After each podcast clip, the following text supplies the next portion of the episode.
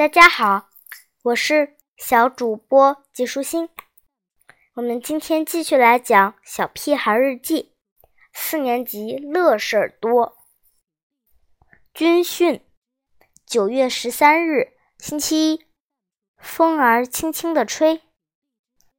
这一周，我们要在基地进行为期一周的军训。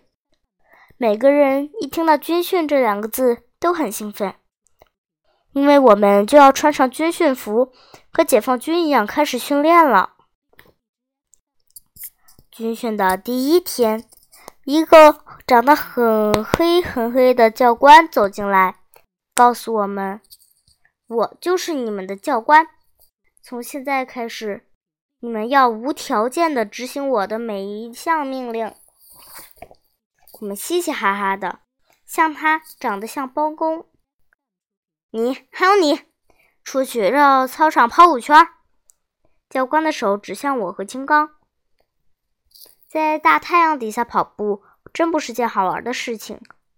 可是教官说了，如果不认真跑，就继续罚。没办法，只好跑啊跑啊，直到跑得我们两个人浑身冒汗、眼冒金星的时候，五圈才跑完。多亏这个黑脸教官不是我们的班主任，要不非得被他折磨死。现在我特别想念田老师。军训的第一项训练竟然是叠被子，我从来不知道被子还要被叠起来。他不应该是一直在床上趴着吗？为什么教官叠完的被子不像被子？像是豆腐块呢，而且是用刀削的整整齐齐的豆腐块，真是神奇。看着容易，换成我们叠时，被子就变得软塌塌的，怎么摆弄也摆弄不出来豆腐块的样子。我可不愿意把时间浪费在没完没了的叠被子这件事上，因为我还要在。不多的两分钟里，穿衣服、穿裤子、穿鞋，然后刷牙洗脸呢。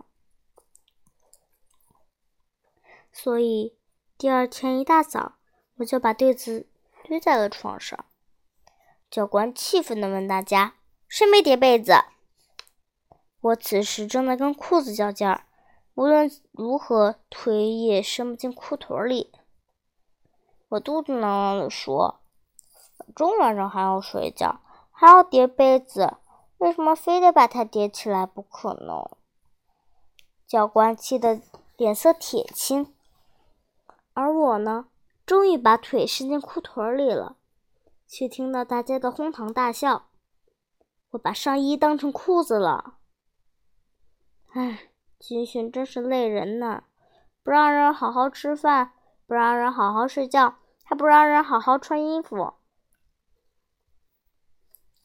中午吃饭的时候，黑脸教官留我一个人在外面站岗。我不明白，难道吃饭的时候还需要提防敌人来进攻吗？可是教官却说：“那没准儿，真正打仗的时候，敌人可不管你是不是正在吃饭。”后来等到别的同学替换我站岗的时候，大家都已经吃完了。我像箭一样冲进食堂，却见教官正在慢条斯理的把最后一粒饭扒拉进嘴里。他说：“是猪耳朵吧？嗯，你中午不用吃饭了，因为你早上已经吃完了。”没办法，只好饿着肚子和同学们继续练内政。看来叠被子是躲不过去了。可我还是不想自己叠，我花五毛钱雇金刚给我叠被子。第二天集合的时候，黑脸教官又来检查被子。他看到我的被子的时候很吃惊，因为我的被子规规矩矩的，整齐极了。他背着手在屋子里走来走去。我的心跳得飞快，生怕被教官看出破绽。可是没到中午就露馅了，因为金刚和我打起来了。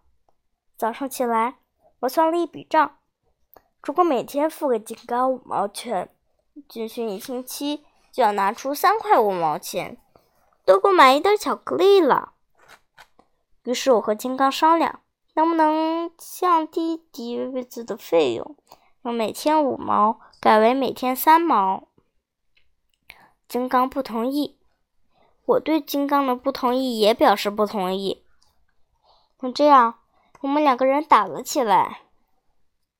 黑脸教官很快就知道这件事了。